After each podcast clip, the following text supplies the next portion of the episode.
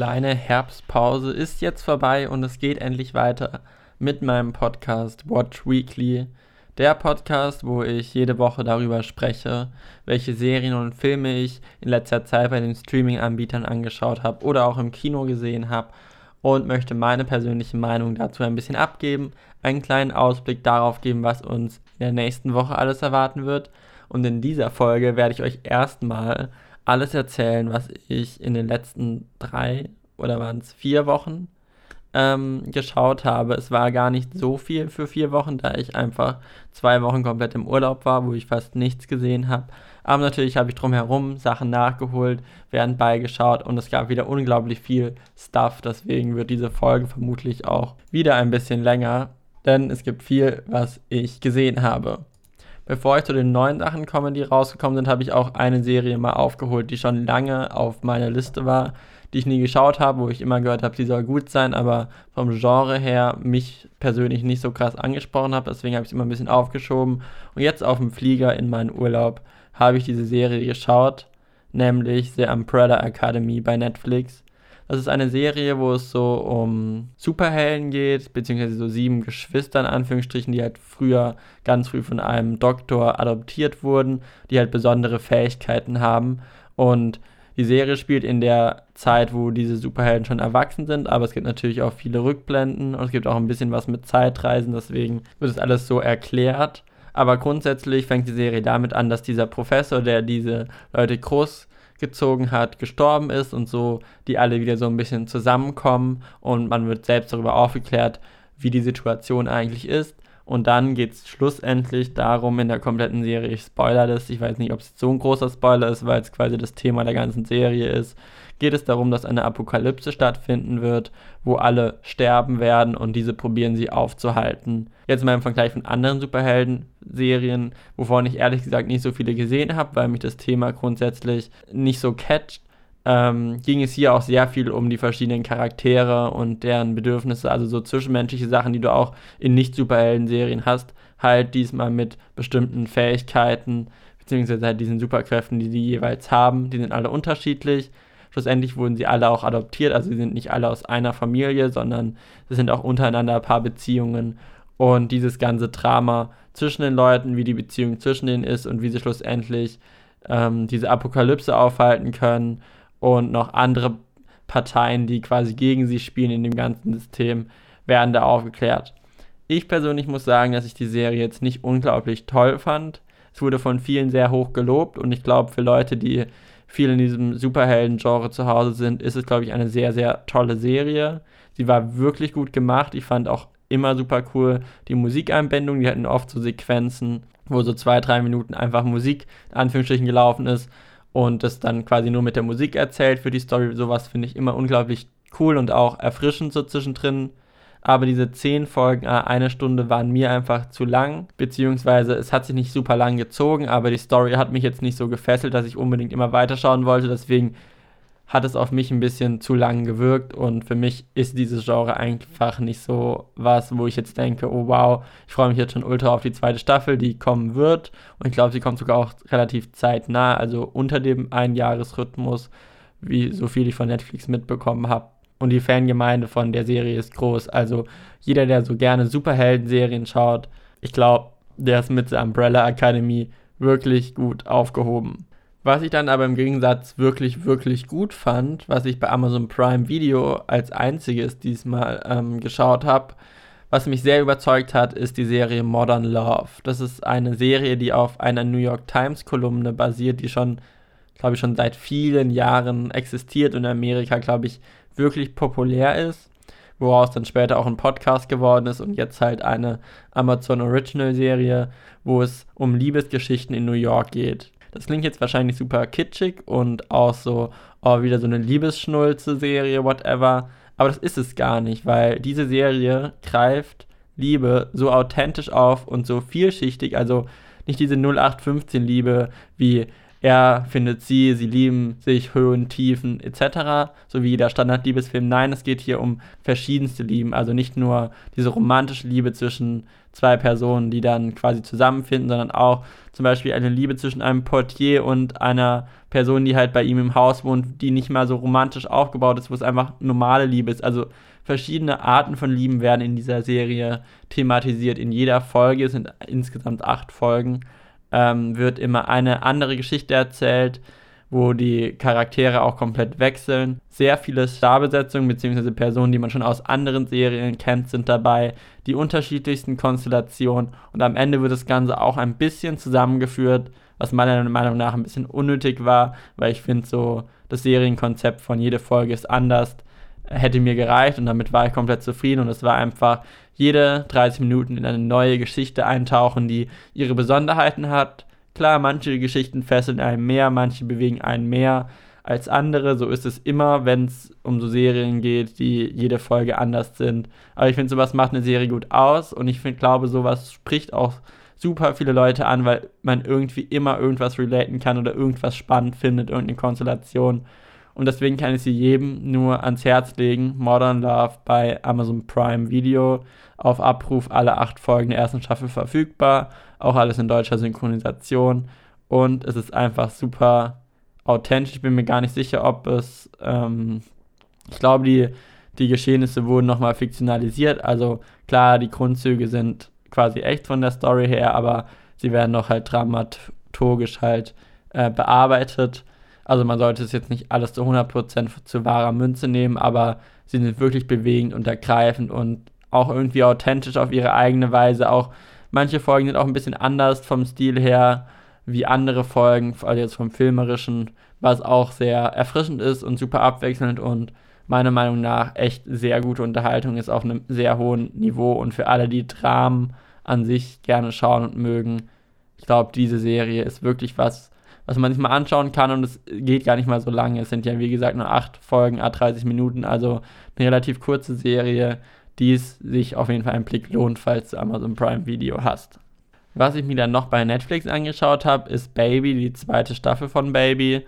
Baby ist eine Teenager-Serie. Ich vergleiche sie immer super gern mit Elite, weil es halt auch aus einem anderen europäischen Land kommt. Also Baby kommt aus Italien, Elite aus Spanien und halt von dem Stil her, glaube ich, die gleiche Zielgruppe ansprechen soll. Es geht um grundsätzlich zwei Frauen im Teenageralter, die quasi so ein bisschen in die Prostitution finden. Nicht aus irgendwelchen Geldgründen. Die haben, glaube ich, genug Geld und sind auch relativ gut in der Gesellschaft gestellt. Aber einfach, weil sie es reizt, weil dieses Unbekannte, diese Anführungsstrichen Macht, die man durch diese Prostitution bei den jeweiligen Männern so bekommt und einfach dieses glaube, dieses Verbotene zu machen, sie halt super reizt. Und darum dreht sich die erste Staffel, darum baut sie natürlich auch einen Freundeskreis auf. Es geht um die Fragen, wie kommen sie quasi mit diesem Doppelleben klar, da, weil sie können es ja nicht jedem sagen und sie sind minderjährig, also es ist halt auch illegal. Und natürlich, wie es auch mit ihren persönlichen Beziehungen aussieht, neben der Prostitution und ob sie wirklich bei der Prostitution bleiben und inwieweit Prostitution auch mit äh, illegalen Geschäften und etc. zu tun haben, wird halt viel thematisiert. Ich weiß jetzt nicht, wie oft die Prostitution gesagt hat. Dieser Podcast wird garantiert als explicit ähm, gekennzeichnet. Aber auf jeden Fall die zweite Staffel hat ebenfalls sechs Folgen, was relativ wenig sind für eine Netflix-Serie. So viel hat aber auch die erste Staffel, was eigentlich eine ganz erfrischende Länge für die Serie ist, beziehungsweise ich habe so das Gefühl, es passt ganz gut. Also mit den sechs Folgen kommt man mal gut hin. Da bleibt die Spannung quasi erhalten über die sechs Folgen und es zieht sich nicht zu lang, aber man fühlt, hat auch nicht das Gefühl, dass es jetzt schwupps vorbei ist und nichts passiert ist. Bei der zweiten Staffel hat mir ehrlich gesagt aber so ein bisschen quasi das Hauptereignis, was ja die meisten Staffeln immer haben, worauf eine Staffel hinarbeitet, hat mir so ein bisschen gefehlt. Für mich war das dann mehr so eine geradlinige Erzählung oder der, der Geschichtenstrang war sehr geradlinig im Sinne von, die Charaktere entwickeln sich, aber es bauscht sich nicht auf zu etwas Besonderem, wo dann irgendwie so, wow, krass, das Finale so, sondern es war halt einfach so ein kontinuierlich, naja, ganz guter, hoher Spannungsbogen, den ich persönlich einfach interessant finde, weil ich das Thema interessant fand. Die Charaktere sind sehr unterschiedlich und es kommen auch neue Charaktere in der zweiten Staffel dazu, die das Ganze noch ein bisschen auflockern. Die Familien kommen auch noch ein bisschen mehr in den Vordergrund, auch wenn sie das in der ersten Staffel auch schon relativ viel waren, weil es dreht sich ja schlussendlich um Minderjährige. Und ich kann es nur empfehlen, alle, die diese Teenage-Dramen wie Elite anschauen oder meinetwegen auch Riverdale, würde ich sagen, würde in die gleiche Zielgruppe fallen. Die sollten sich auch Baby, die erste und zweite Staffel gibt es bei Netflix anschauen. Eigentlich echt ganz cool gemacht. Eine andere europäische Serie, die ich dann noch geschaut habe, ist äh, The Plan Coeur. Der Liebesplan heißt es, ist auch die zweite Staffel, da gab es schon die erste Staffel, ist eine französische Netflix-Originalserie, wo es in der ersten Staffel darum ging, dass ähm, zwar, es war eine Dreier-Freundesklicke, drei Frauen, ähm, wo zwei von denen halt gesagt haben, hey, die eine ist gerade so frustriert von ihrer letzten Trennung, lass ihren Callboy buchen und ähm, ihr nicht sagen, dass es ein Callboy ist und dann verliebt sie sich in den Callboy. Und in der ersten Staffel geht es halt darum, dass sie quasi erkennt, dass der Typ ein Callboy ist und sich eigentlich in den verliebt und ob das dann so zusammenführt, äh, obwohl es eigentlich ein Geschäft war. Darum dreht sich halt die erste Staffel und in der zweiten Staffel wird es halt weitergeführt.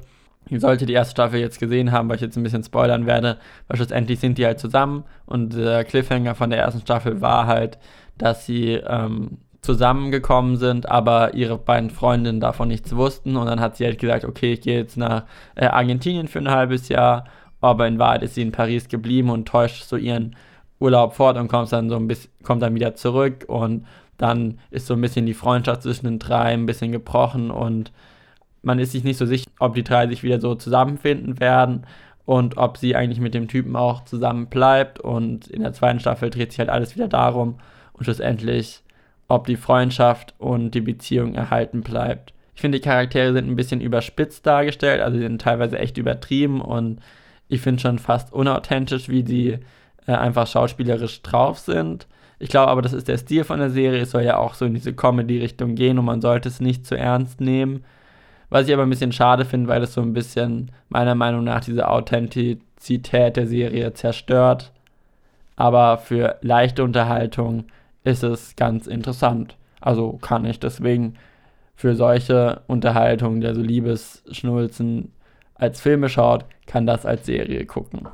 Neben dieser Liebeschnulze habe ich auch noch eine schwarze Comedy-Serie geschaut, die jetzt, glaube ich, letzte Woche rauskam, letzten Freitag. Sie hieß Living with Yourself, auch bei Netflix. In der Serie geht es halt um einen Mann, der nicht mehr so 100% zufrieden in seinem Job ist. Alles ist ein bisschen langweilig geworden und ein Arbeitskollege, der gerade von so einem Spa-Retreat zurückkommt, der super erneuert wirkt, ähm, rät ihm halt, hey, geh mal zu diesem Spa ähm, dort wird alles viel besser und dein Leben hat einen ganz anderen Sinn danach und es lohnt sich voll dahin zu gehen. Und dann macht er das ähm, grundsätzlich und dann stellt sich halt heraus, dass dieser Spa eigentlich die Menschen tötet und einen Klon von denen erstellt, der eine bessere Version von einem ist. Das Problem jetzt bei unserem Hauptcharakter ist, dass dieser jedoch aufwacht und nicht tot ist und so mit seiner perfektionierten Klon und seiner normalen Persönlichkeit klarkommen muss, beziehungsweise es sind halt zwei Personen, die vom gleichen Schauspieler gespielt wurden und wie die dann den Alltag bestreiten. Die Freundin wird relativ schnell mit einge eingeweiht und auch wie die Freundin damit umgeht mit quasi der perfektionierten Version von ihm und seiner normalen Version ist halt sehr interessant und es ist alles sehr in Schwarz und Humor verpackt, was super witzig ist in acht Folgen, ah, 30 Minuten. Und es setzt sich halt auch ein bisschen mit diesem Thema auseinander von dieser Selbstoptimierung. Ist es wirklich so gut, dass man in allen super gut ist? Also jetzt wie der, wie der Klon. Und halt auch prinzipiell, wie er das Leben jetzt neu gestaltet, dadurch, dass er einen Klon hat. Und welche Probleme es auch gibt, wenn quasi zwei Personen die gleiche Identität haben. Das wird alles in dieser Serie thematisiert. Super witzig für alle, die einen schwarzen Humor haben. Kann ich nur empfehlen. Ich habe in der Zeit auch eine Dokumentation geschaut. Das war gestern, habe ich die angeschaut. Die heißt Unnatürliche Auswahl. Das ist eine vierteilige Netflix-Dokumentation, die jeweils eine Stunde geht. Das wirkt sehr lang. Es hat mich auch am Anfang ein bisschen abgeschreckt, aber ich finde, es ist bei dieser Serie ist wirklich wichtig, dass sie sich die Zeit genommen haben, weil es geht um Genmanipulation. Es geht darum, wie weit unsere Biologie eigentlich ist, im Sinne von wir können Menschen optimieren durch ähm, Genmanipulation oder halt das Hauptthema liegt hier bei CRISPR. Das ist eine Methode, mit der man halt ähm, Genmanipul Genmanipulation relativ einfach und billig durchführen kann. Und diese Serie zeigt verschiedene Standpunkte zu diesem Thema. Und ich finde dieses Thema super spannend, denn theoretisch sind wir halt schon super weit, aber ethisch ist es halt eine riesengroße Sache oder Problem und das wirft so viele Dinge auf und man hinterfragt so die komplette in Anführungsstrichen Evolution, beziehungsweise wie wir Menschen unser Weltbild haben und wie weit es okay ist, dass wir uns selbst optimieren dadurch. Und in der Serie werden verschiedene Charaktere bzw. Personen, das ist ja eine Dokumentarserie, ähm, begleitet. Eine Person, die beispielsweise direkt hinter diesem CRISPR steht und sagt, wir müssen es allen zugänglich machen, jeder sollte sich selbst ähm, modifizieren können. Denn ein wichtiges Thema in dieser ganzen Debatte ist natürlich auch, ob das wieder so quasi Privilegien für Reiche wird weil auch eine Side Story dreht sich halt auch viel darum über Medikamente, die durch die Pharmaindustrie unglaublich teuer gemacht werden, obwohl das eigentlich Menschen brauchen, die gar kein, gar nicht so viel Geld haben und ob wie legitim das ist, dass die Pharmakonzerne ähm, so horrende Preise für Medikamente ähm, quasi fordern können. Aber es geht auch beispielsweise um ein Kind, was ähm, kurz vor der Erblindung steht und eine Operation bekommen soll und wie sich einfach Medizin in den letzten Jahren unglaublich stark verändert und entwickelt hat und wie verschiedene Länder mit diesen medizinischen Fortschritten umgeht. Und es ist einfach super interessant, es ist super wissenschaftlich. Ich persönlich habe einfach einen kleinen Fable für biologische Sachen, deswegen fand ich das super spannend. Ich kann mir vorstellen, dass für manch ein zu langatmig ist, beziehungsweise schon zu komplex, aber Netflix probiert es eigentlich immer ganz relativ einfach zu erklären. Zum Beispiel alles, was in der ersten Folge erklärt wurde, habe ich auch in meiner Schule im Biologie-Grundkurs gelernt. Also das ist jetzt keine tiefe Materie, aber es wird genug erklärt, um die Zusammenhänge zu verstehen. Und ich finde es einfach spannend, wie sehr man selbst anfängt, das zu hinterfragen, weil am Anfang hat man, hatte ich persönlich so das Bild, oh wow, das ist eigentlich super gut. Wieso sollten wir uns nicht ähm, alle so anpassen, wie wir wollen und unsere Kinder so machen, wie wir wollen? Und am Ende bist du halt an der Frage, klar klingt es cool, aber irgendwie ist es auch nicht vertretbar und welche Probleme und Risiken damit zusammenhängen, aber welche Fortschritte man dadurch auch hat, zeigt diese Serie ziemlich gut. Ich kann sie nur empfehlen für alle, die sich für so wissenschaftliche Sachen interessieren. Als letzte Serie, die ich jetzt gerade vor der Aufnahme angeschaut ist keine Serie, ist auch nicht wirklich ein Film. Ein kleiner, kurzer Dokumentarclip, würde ich es fast nennen, was auf Netflix seit heute, beziehungsweise seit Montag, ich nehme es am Montag auf, ähm, gibt, ist eine dreiminütige Umarmung oder a Three-Minute-Hug im Originalen. Und es ist ein unglaublich bewegender Film, würde ich sagen. Es ist ein Film.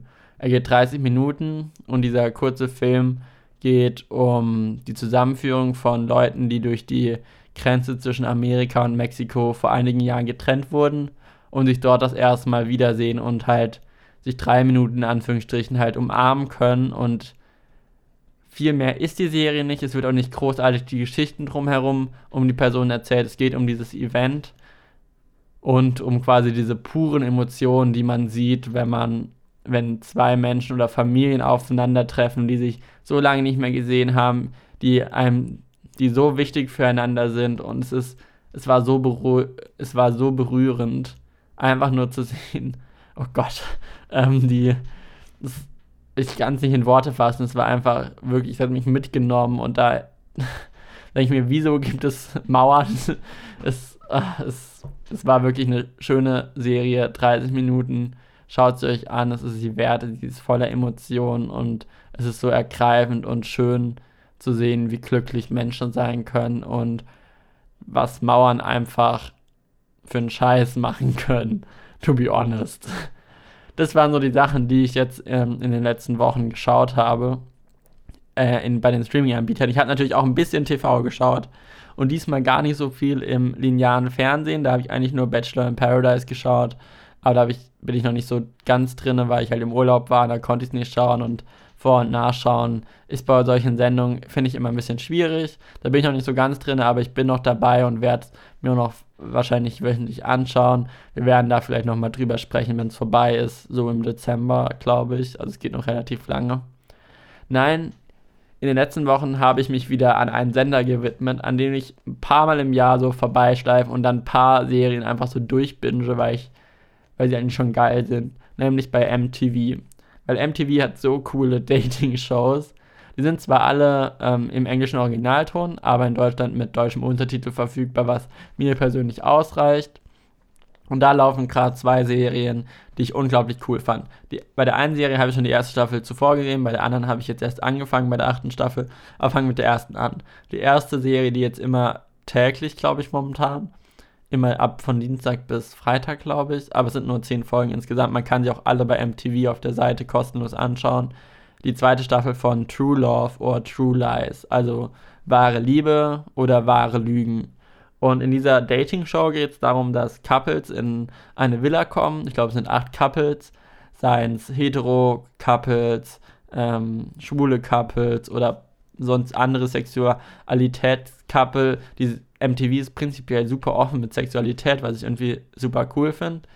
Ähm, die halt in eine Villa reinkommen und man weiß halt nicht, in eine Villa reinkommen und es geht darum, das beste Couple ähm, zu küren. Und das Ding ist halt, manche von diesen Couples sind halt keine wirklichen Couples, sondern irgendwie nur Freunde und sind halt nicht wirklich verliebt. Und in der Sendung geht es halt immer darum, dass jeden Abend quasi ein Couple rausgewählt wird, was als Liars, also als Lügner entlarvt werden soll. Und nachdem ein Couple rausgewählt wurde, wird halt offenbart, ob sie ein wahres Liebespaar waren oder halt ein Lügenpaar. Und wenn es ein Lügenpaar war, bekommt das Preisgeld, was am Ende gewonnen wird, steigt halt immer um 10.000 Euro. Deswegen ist natürlich auch in dem Interesse, ein Lügenpaar zu finden, um halt mehr Preisgeld zu bekommen.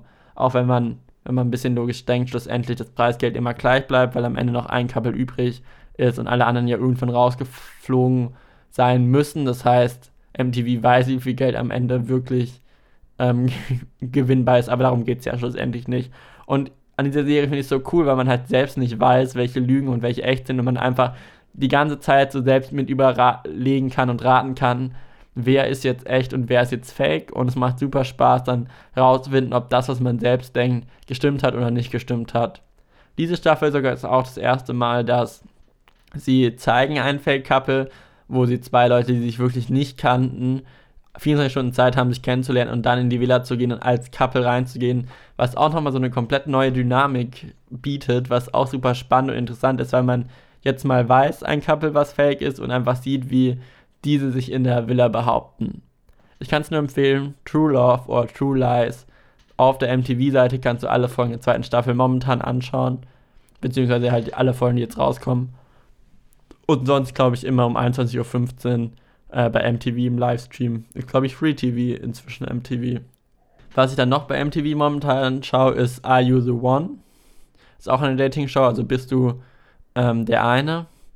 Ähm, die auch wieder ein komplett an. Äh, MTV hat so gute Dating-Shows, das ist nicht normal. Ähm, wo es auch um in Anführungsstrichen Couples geht, beziehungsweise es sind halt 16 Leute, die in eine Villa einziehen, welche vorher von verschiedenen Psychologen, Experten etc. befragt wurden, sowie ihre Familie und Freunde und Ex-Partner und dann halt mit einer anderen Person gematcht wurden von den Experten, wo die sagen, die gehören perfekt zusammen und die alle in der Villa bezeichnen sich als beziehungsunfähig, aber die Experten meinen halt, okay, ein, es gibt einen Partner in der Villa für jeden, quasi der ähm, perfekt für den anderen ist und in der Sendung geht es halt darum, dass diese ganzen Mitbewohner, also diese 16 Leute, ihr Pendant ähm, finden. Und wenn alle Paare quasi richtig sind, wie sie die Experten, also am Ende der Sendung, alle Paare sich genauso gebildet haben, wie die Experten es vorausgesehen haben, bekommen sie alle zusammen eine Million Euro. Und ich finde, dieses Konzept ist mal im Gegensatz zu anderen Dating-Shows mal anders, weil es halt hier nicht darum geht, dass einer gewinnt, sondern dass quasi alle gewinnen und einen Partner finden.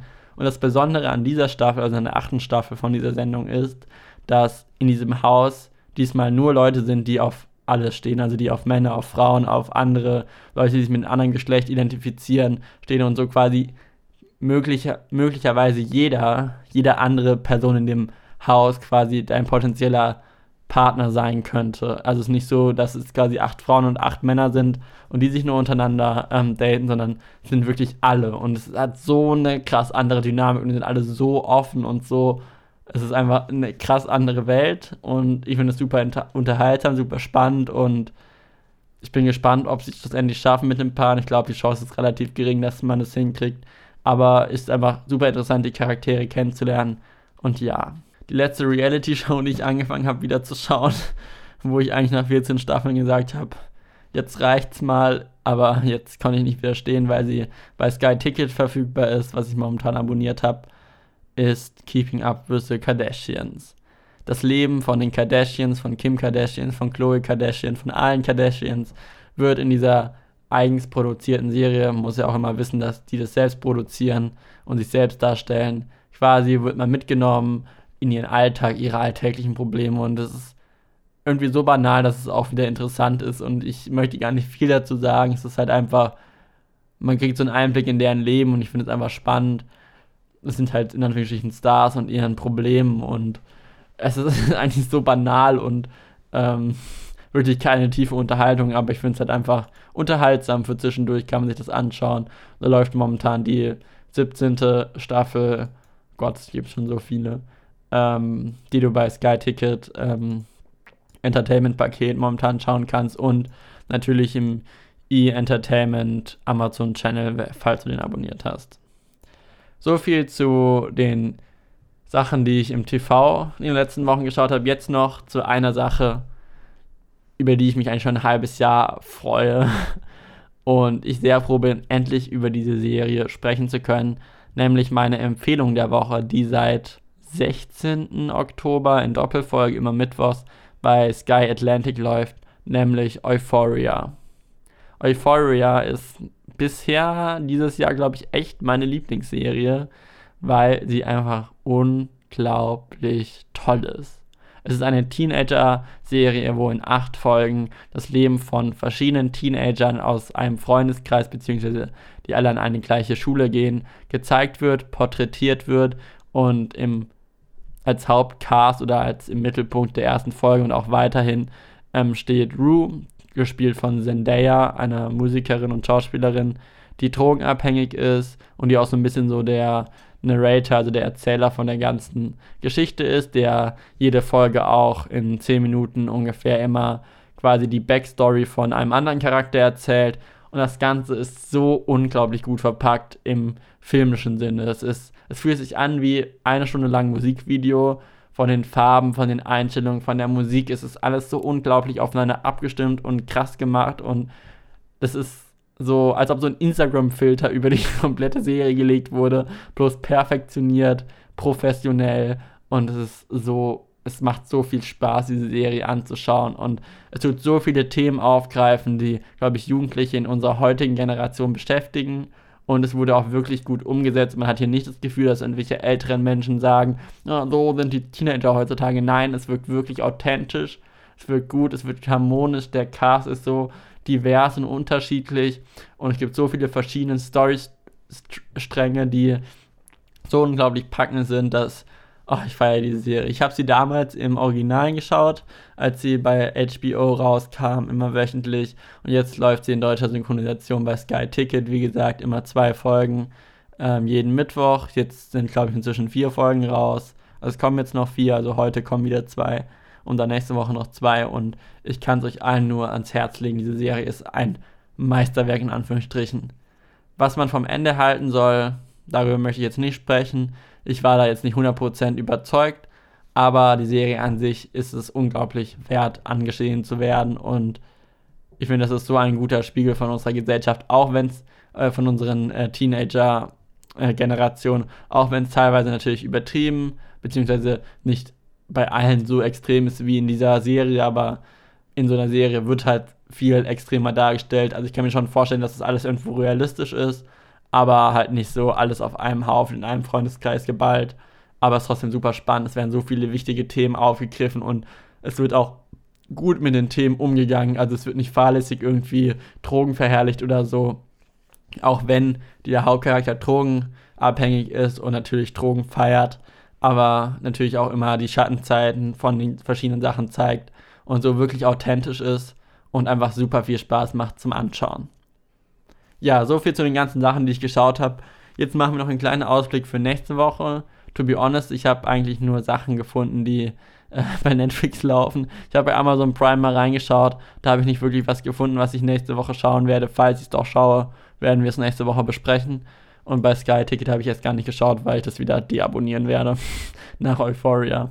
Also mal schauen, vielleicht schaue ich da noch was, aber dann werde ich euch natürlich darüber auf dem Laufenden halten. Bei Netflix kommen dafür einige Sachen. Da kommt jetzt, also heute, schon die zweite Staffel von Pose, eine unglaublich gute Serie, die sich mit äh, Drag Queens, glaube ich, in den 80ern in New York beschäftigt. Die erste Staffel war schon unglaublich packend, ergreifend, schön gemacht. Die zweite Staffel kommt jetzt auch.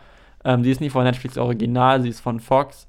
Aber jetzt gibt sie halt die zweite Staffel komplett. Sie ist gerade in Amerika durchgelaufen. Komplett auf Deutsch bei Netflix. Was es ähm, auch ab Mittwoch gibt, ist eine neue Staffel von Queer Eye, wo ähm, fünf schwule Leute ähm, immer so Makeovers für Personen machen. Also das heißt von Kleidung, von Wohnung, von dem Personal Life und halt zu denen so nach Hause gehen und probieren, denen zu helfen, sich zu entwickeln und ihnen was zurückzugeben, weil das oft halt Personen sind, die viel für die Community geben, aber nicht auf sich selbst achten. Da geht es viel um Self-Care und wie man halt so ein gutes, ausgewogenes Leben führt. Das gibt es auch noch bei Netflix ab heute. Was ab Freitag kommt, ist ähm, Wir sind die Welle, eine deutsche Netflix-Originalserie. Ich weiß gar nicht so viel über sie, sie sah ein bisschen rebellisch aus ich werde sie mir einfach anschauen am Freitag und werde dann darüber berichten. So wie auch ab, ich glaube, 1. November, ich glaube, das ist der Freitag, ähm, gibt es auch die dritte Staffel von Atypical, eine wunderschöne Serie, wo es um einen Jungen geht mit Autismus und wie der so seinen Alltag bestreitet. Alles in einer, in Anführungsstrichen, leichten Serie verpackt. Also ist jetzt nicht so eine, die so super tiefgründig mit dem Thema, also geht schon tiefgründig mit dem Thema um, aber es wirklich nicht so super ernst. Es ist so locker und irgendwie super toll anzusehen und Kannst du empfehlen, Atypical auch ab 1. November bei Netflix. Ja, das waren so die Sachen alle.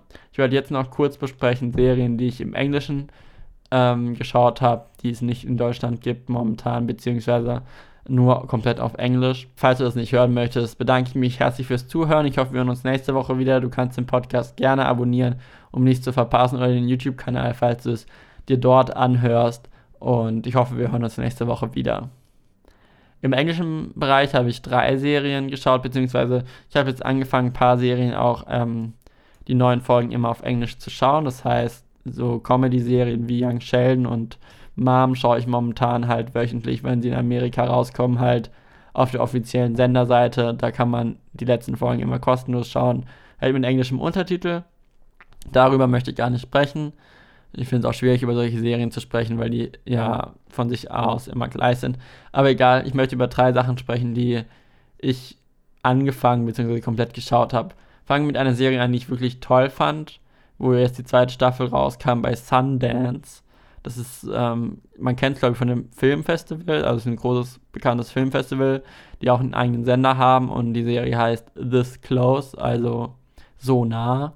Und es geht in dieser Serie um Taubstumme, äh, beziehungsweise grundsätzlich geht es um einen, und, einen Mann und eine Frau, die halt super gut befreundet ist. Der Mann ist schwul und wie die beiden Taubstummen halt super enge Freunde geworden sind, weil sie beide taubstumm sind und halt mit ihrem eigenen Leben zu kämpfen haben und halt der Taub ähm, und halt wie sie so ihr Leben bestreiten können mit ihrer Anführungsstrichen ähm, Behinderung und es ist eine unglaublich authentische Serie. Es sind acht Folgen, 20 Minuten, also nicht lange aber sie sind, äh, sie erzählen so eine schöne Geschichte über Freundschaft und Beziehungen und äh, was wichtig im Leben ist und super authentisch, super schön anzuschauen. Da ist jetzt die zweite Staffel raus, gibt auch schon eine erste Staffel.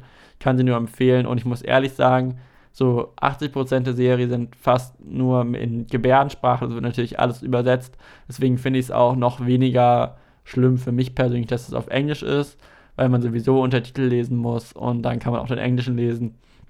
Und das ist eine wirklich schöne Serie. Was ich jetzt auch angefangen habe auf Englisch zu schauen, bei Hulu gibt es das, ist die neue Staffel von This Is Us. Da gibt es ja auch schon drei Staffeln, die es auch alle hier in Deutschland gibt. Wo sind die gelaufen? Ich glaube, die erste Staffel ist noch bei Pro7 gelaufen, die zweite ist dann als Premiere in der Schweiz gelaufen und die dritte jetzt bei Six, ähm, wo einfach das Leben von einer Familie porträtiert wird in Amerika in verschiedenen Zeitabständen. Das heißt quasi, man sieht die Eltern, wie sie jung waren und wie sie alt waren und ihre Kinder und die nächste Generation, die springen immer so zwischendrin und jede Folge hat eigentlich meistens so ein emotionales Thema oder halt wie die verschiedenen Familienmitglieder mit verschiedenen Situationen in verschiedenen Lebensabschnitten umgegangen sind. Und da läuft jetzt die vierte Staffel in Amerika, ist super gut angekommen, ist ein super Drama. In Deutschland war der Hype nicht so groß. Ich kann es auch ein bisschen nachvollziehen, weil es teilweise echt übertrieben ist. Die drücken sehr auf die Drüsen, auf die Tränendrüse. Aber ich persönlich fand es immer ganz schön. Und in der vierten Staffel tun sie ein paar neue Charaktere einläuten, was sehr erfrischend ist und ich sehr gespannt bin, wie die sich noch entwickeln. Und das läuft auch jede Woche bei Hulu bzw. NBC. Als letztes eine äh, Hulu Original Serie, worauf ich mich eigentlich schon super gefreut habe, ist Looking for Alaska, basierend auf dem super bekannten, also ich habe sogar in der Schule gelesen, dieses Buch äh, von John Green, der auch Das Schicksal ist ein mieser Verräter oder Paper Town ähm, geschrieben hat. Und da kam jetzt auch die Serie zu dem Buch raus. Ich glaube, es waren 10 Folgen, ah, 40 Minuten. Ich muss ehrlich sagen, ich habe nach der ersten, noch in der ersten Folge abgebrochen. Ich werde es vielleicht noch fertig schauen oder weiterschauen, aber mich hat der Hauptcharakter einfach aufgeregt. Aber das ist ja oft bei so Sachen, die man als Buch gelesen hat, stellt man sich die Leute halt einfach anders vor. Und ich habe mir den Hauptcharakter einfach wirklich anders vorgestellt und ich komme nicht klar mit dem Hauptcharakter in der Serie. Und das hat mich so aufgeregt, dass ich die Serie einfach abgebrochen habe. Denn schlussendlich geht die Serie, beziehungsweise das Buch, wer es nicht kennt, geht ähm, um ein Mädchen, was auf die Highschool geht. Und ich glaube, dann stirbt irgendwann. Und es geht halt immer so die Zeit vor ihrem Tod und nach ihrem Tod. Ähm, und es geht halt um Miles, quasi der Hauptcharakter, der so ein bisschen in Love mit ihr fällt, nicht nur ein bisschen so richtig in Love mit ihr fällt.